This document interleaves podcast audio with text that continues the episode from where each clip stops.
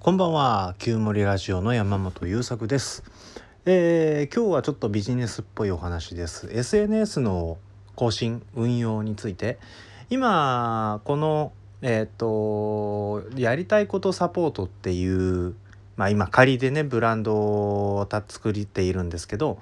えーそれが僕のコーチングのブランド名になります。でこのやりたいことサポートの、えー、ツイッターアカウントを育てようぜっつうことで運用を始めていてもう一個ね別でやってるギター教室もツイッターで PR できないかなと思ってその実験も兼ねてるんですが、えーとても良い更新の方法を見つけたのでシェアします。ツイッターって日に5回ぐらい自分がターゲットにしているお客様が喜んでくれるような投稿を流しましょう。でどの時間がいいのかとかどんな内容のものが好まれるのかとかいうことを、えー都度アナリティクスで分析しながら調整していこいこうねとそういうことがよく言われてるわけなのよね。で大体推奨されてるのが日に3回から5回ぐらいででまあ自分が何屋さんかにもよるんだけど最初は自分は何者でもないからなんかこう生き方とか考え方について投稿しても反応されづらいのでどちらかというと自分の外にある価値ある情報を140文字で編集して端的に伝えてあげるっていうのがいいんじゃないっていうのが Twitter 運用の基本になってます。で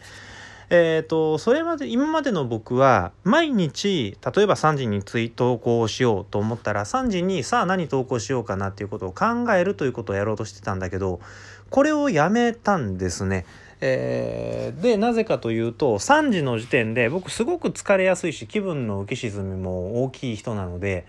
えっと毎日3時に安定して価値ある情報が作れるかというとちょっとわからんぞと。っていうかむしろ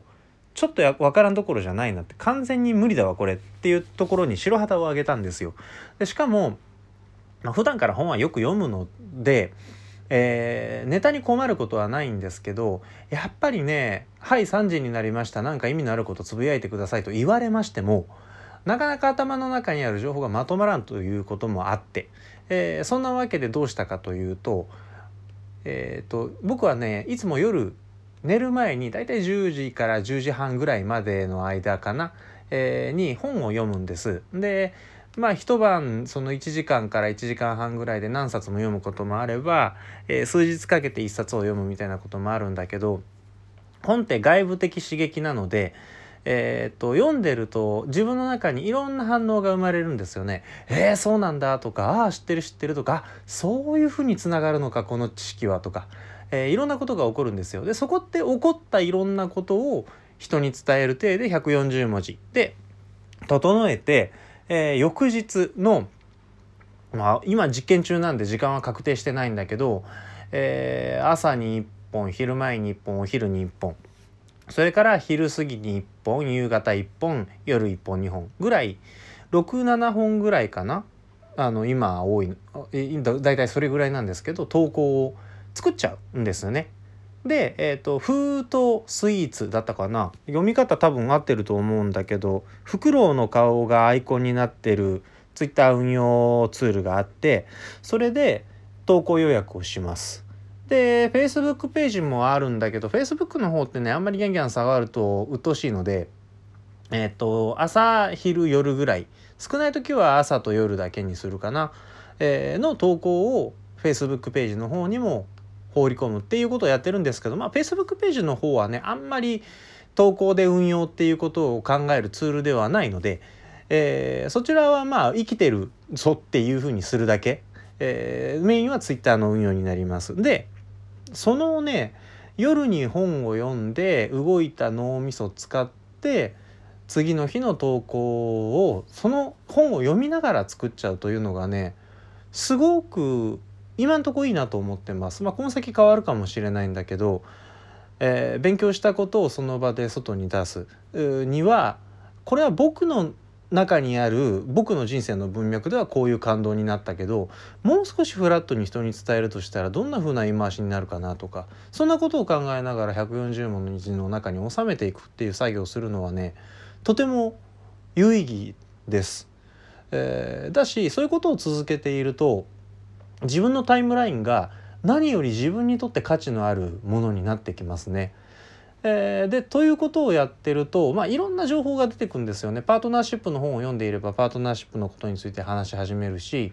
今はね死ぬ気で自分を愛しなさいっていうもう完全に自己啓発の本なんだけどそれがもう今の僕にズバンときているのでこれ数日かけてじっくり読み上げているんですね。で終わったら毎日、えーと、ザザッと速読で、えー、流し読みするみたいなことを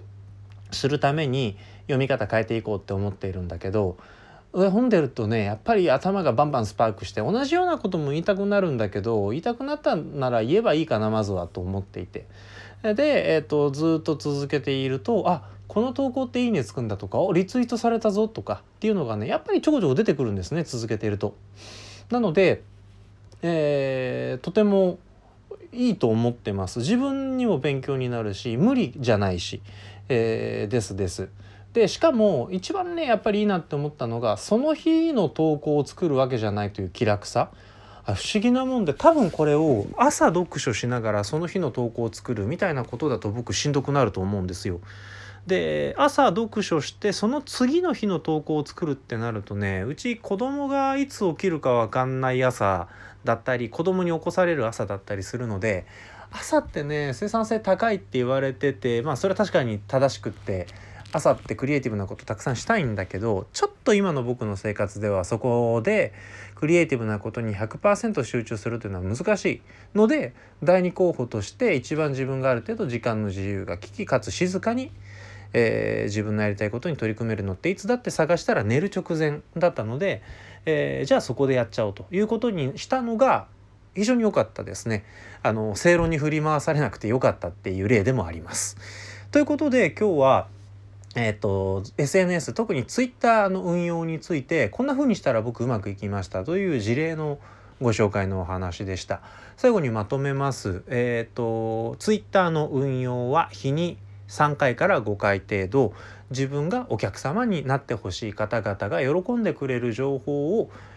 投稿するということを心がけるというのが王道だそうです。それをするためにはその日その瞬間に今から何かを投稿しようかと考えて何かを書き始めるのではなく前の日の夜に、まあえー、と人によっては夜でなくてもいいけれど前の日に本を読みながら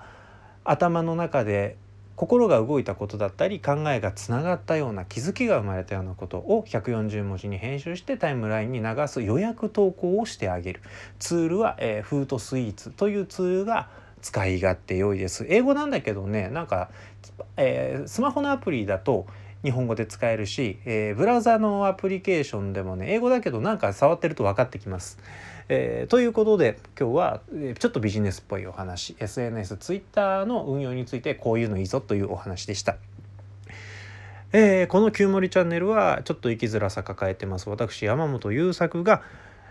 日々生活の中で QOL もりもり上げるにはどうしたらいいかな何をしちゃいけないのかなということについて探求しているその中で気づいたこと発見したことをシェアさせていただくというテーマで運用しております。